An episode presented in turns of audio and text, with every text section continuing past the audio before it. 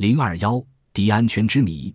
一九八六年七月六日深夜，作家安德鲁斯和电机工程师迪加多携带聚光双眼望远镜、照相机、录音机，坐在英国温切斯特镇风光秀丽的彭奇波尔山坡上，凝神盯着坡下那一片玉米田。他俩已经在这里守候了三个星期。大约凌晨四时，下起了一阵毛毛雨。细雨停止以后，天色已经发白。这时，他俩注意到，离他们三百米远的地方，有一种看不见的神秘力量，很快在田间扫画出一个巨大的圆圈。圆圈内的玉米杆茎被压得扁平，贴附在地上，呈美妙而整齐的漩涡状。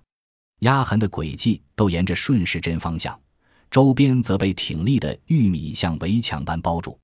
虽然圈内玉米杆茎平行铺倒，但并未折断。迪安圈最早被发现是在1975年，当时一名农夫在英国罕普什尔郡的田野中发现了一个顺时针漩涡圈。1978年，有人又见到了同样的图案，一大似小像头子般陈列于田中。迪加多和安德鲁斯经过多年研究，终于归纳出一条规律：迪安圈总是出现在固定的几个地方，如彭奇波尔、罕普什尔郡和威尔郡等地。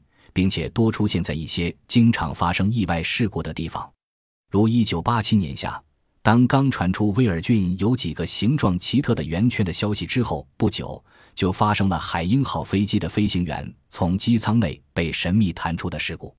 飞机坠落在离爱尔兰45千米的大西洋里，而飞行员的尸首却横沉在威尔郡的圆圈旁。迪安圈中到底隐藏着什么秘密呢？